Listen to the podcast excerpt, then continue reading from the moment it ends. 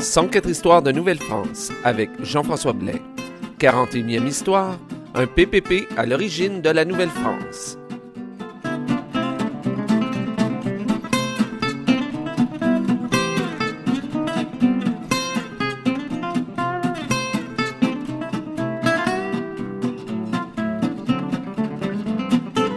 Alors bonjour à toutes et à tous et bienvenue à cette nouvelle histoire de Nouvelle-France. Alors, c'est quoi cette question d'avoir un PPP à l'origine de la Nouvelle-France? C'est pas un peu exagéré, ça?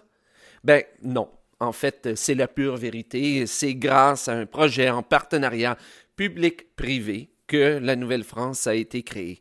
Parce que le tout premier voyage de découverte, là, entre guillemets, bien entendu, donc le tout premier voyage de découverte en partance de la France vers le Nouveau Monde, eh bien, a été, euh, est né, en fait, de la collaboration du roi de France, François Ier, et d'un regroupement de banquiers et de commerçants italiens installés à Lyon et à Rouen. C'était en 1524, soit donc une bonne dizaine d'années avant le fameux premier voyage de Jacques Cartier. Parce que peut-être que je vais, en étonner quelques-uns, mais euh, même si on attribue encore souvent la découverte du Canada à Jacques Cartier, en fait, c'est pas lui qui a donné le nom de la Nouvelle-France à cette, à cette terre. Euh, le, ce nom revient plutôt à Giovanni Verrazzano. Eh oui, un Italien.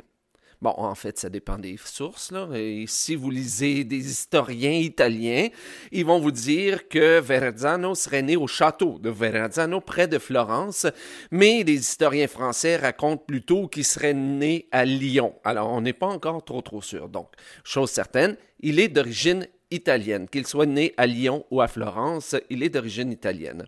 Mais il ne faut pas trop tôt s'étonner de voir de toute façon des Italiens ou des banquiers, banquiers italiens en France à cette époque, parce que, en réalité, les hautes finances du royaume étaient contrôlées justement par des Italiens et des Italiens établis principalement à Lyon et à Rouen.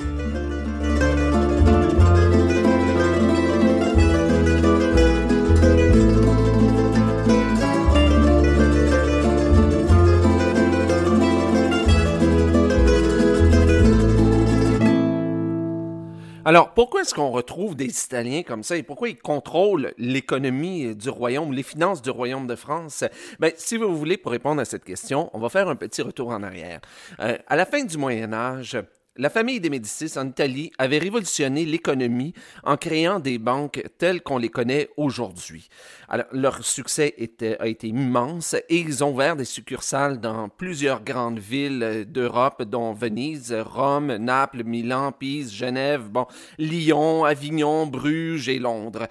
Euh, mais aussi dans le royaume de France, en Normandie, à Rouen et à Dieppe. Ben, il ne faut pas s'en étonner euh, qu'il se soit installé à Rouen et à Dieppe parce qu'au 16e siècle, la Normandie était la première province maritime du royaume de France. Donc, il n'était pas étonnant qu'on y retrouve des banquiers. Mais revenons maintenant au tout premier voyage vers la Nouvelle-France. Ça faisait déjà 30 ans que que Christophe Colomb, dis-je, avait débarqué en Amérique quand le roi de France accepte enfin de cautionner un voyage vers les Nouvelles Terres. Vous allez me dire, bon, voyons, ça y a donc bien pris du temps, pourquoi il ne l'a pas fait avant? Ben, pour une raison bête et simple.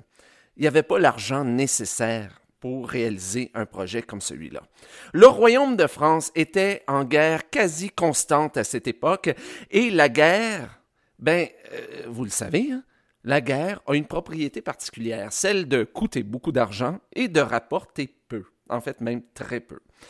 Et le roi de France se, souciait très peu des terres lointaines parce que c'était seulement des suppositions. Ce qui l'intéressait, lui, c'était de reconquérir des territoires européens qu'il croyait siens. Donc, du côté du roi de France, pas d'argent et très peu d'intérêt. Il lui fallait donc une bonne raison pour se lancer dans une aventure comme celle-là. Et cette raison, et les venues des marchands italiens.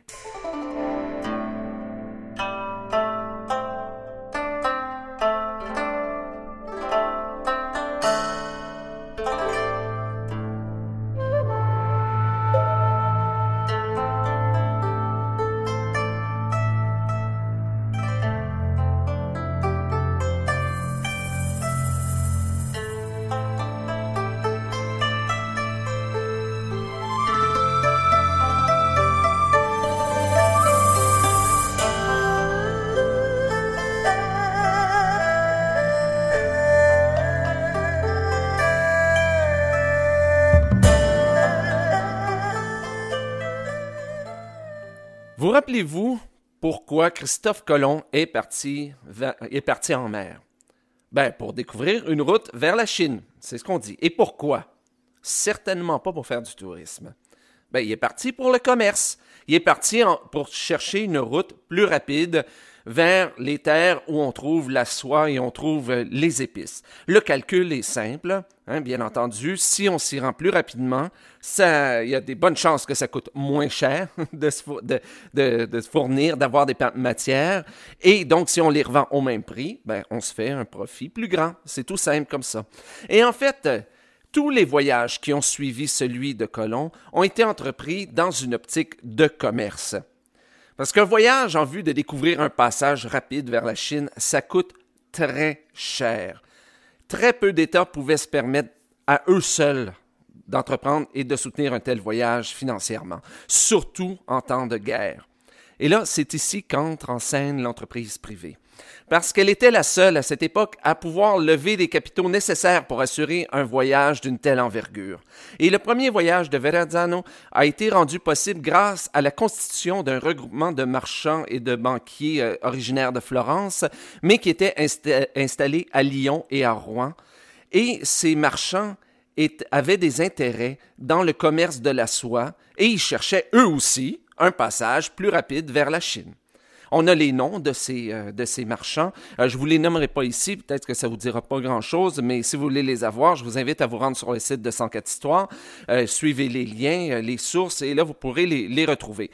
Mais une chose importante, c'est qu'il y a deux des beaux-frères de Verrazzano qui ont participé financièrement au projet. Donc, lui, il y avait de la famille là-dedans, quoi.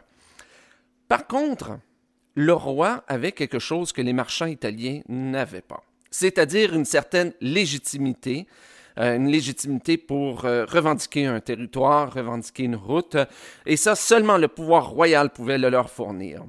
Alors, ils sont donc allés voir le roi, François Ier, pour lui faire part de leur projet. Et le roi, ben, même s'il n'est pas très chaud à l'idée de partir, tout ça, mais il n'était pas en position de refuser quoi que ce soit, parce que le roi leur devait, à ces mêmes gens-là, déjà énormément d'argent, de l'argent qu'il leur avait emprunté pour faire la guerre. Alors, mais euh, l'entente, en fait, était la suivante. Les financiers italiens assumaient les risques du voyage et le roi y donnait son approbation et sa légitimité et fournissait aussi un bateau. En retour, le roi recevrait des intérêts sur des profits euh, futurs. Euh, ça vous rappelle pas un petit peu euh, certains projets qu'on nous a présentés dans les dernières années? Plus ça change, plus c'est pareil. Hein?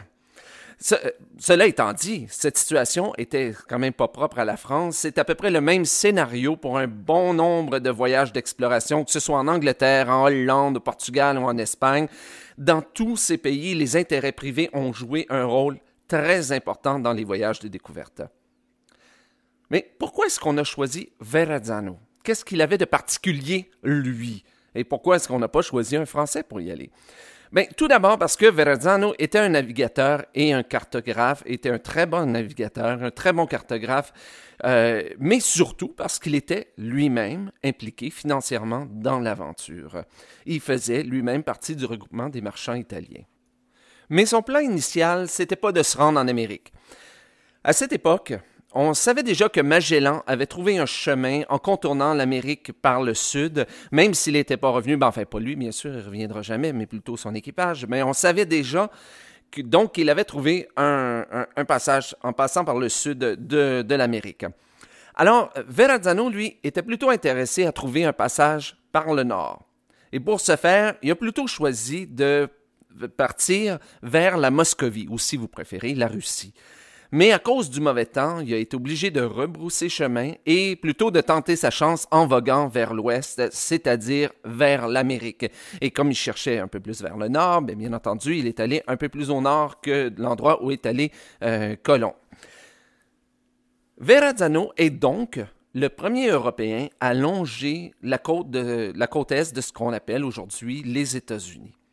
Et c'est pendant ce voyage qu'il donne un nom à cette terre, il va l'appeler tantôt Francesca ou encore Nova Gallia, qui est le latin qui va donner Nouvelle-France. Donc, c'est pendant ce voyage et non pendant celui de Jacques Cartier qu'on a véritablement nommé cette terre Nouvelle-France. Au retour du premier voyage de Verrazzano, c'est la déception. On s'attendait à voir des épices et de l'or, mais euh, Verrazzano, en fait, est seulement revenu avec une meilleure description d'un nouveau continent. Et c'est pas assez pour euh, les Italiens, pour les financiers qui ont perdu énormément d'argent. Il tente de les convaincre euh, de financer une nouvelle expédition, mais c'est en vain. Même le roi est incapable de financer cette euh, nouvelle expédition parce qu'il est en guerre et en fait, il, même, il, sera, il va être fait prisonnier à Pavie en 1525.